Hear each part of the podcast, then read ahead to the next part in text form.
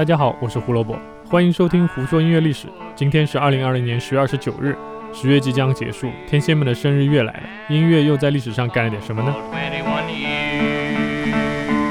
一九三六年十月二十九日，一代传奇乡村歌手 Hank Snow 第一次录音。当时他参加了著名的唱片公司 RCA Victor 在加拿大蒙特利尔的一次试音，并当场签下了唱片合约，然后进棚录了两首歌。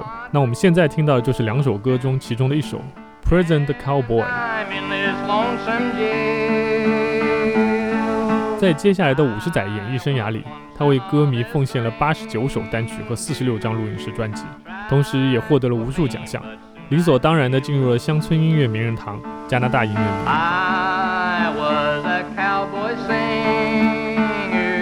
在加拿大新斯科舍省的利物浦市，还有一个 Hank Snow 的博物馆，用来纪念这位在乡村乐历史上非常有影响力的歌手。对了。Hank Snow 也算是猫王 Elvis Presley 的领路人之一啊，因为1954年，当时他力保才19岁的猫王登台，并在自己的开场白里介绍了这位年轻人，这才有了后来的猫王。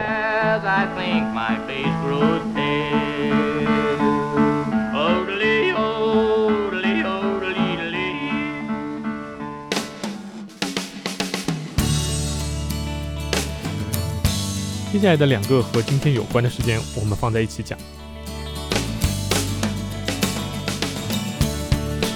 一九九六年十月二十九日，刘若英发行了第三张录音室专辑《到处乱走》，而那天正好是一九五八年十月二十九日出生的陈升三十八岁的生日。刘若英与陈升的故事，我们在这里就不赘述了。不管怎么样，陈升对于他来讲都是恩人一般的存在。当时在美国读完古典乐学士学位的刘若英加入滚石，跟随陈升一起学习流行乐创作。那奶茶这个外号也是陈升在刘若英当助理期间给他起的。刘若英在到处乱走的十首歌中参与了七首歌曲的创作，这个比例也只有她第二张专辑《雨季》可以相提并论。之后刘若英就很少为自己的专辑创作那么多的歌。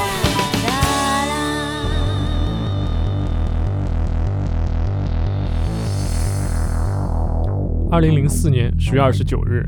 黄立行发行第四张录音室专辑《黑的意念》，这也是我个人最喜欢的他的一张专辑啊！摇滚乐的曲风加上电音的元素，整张专辑透露出的黄立行让人非常的惊喜，可听性非常强。现在听到的这首《浴缸》就是专辑的第一首歌。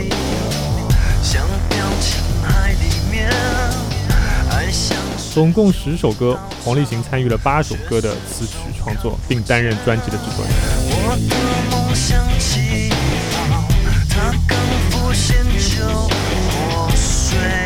黑的意念拿到第十六届金曲奖最佳国语流行音乐演唱专辑奖、最佳音乐录影带导演奖、最佳编曲人奖、最佳专辑制作人奖、最佳国语男演唱人奖，共五个提名，而且每一个提名的含金量都非常的高。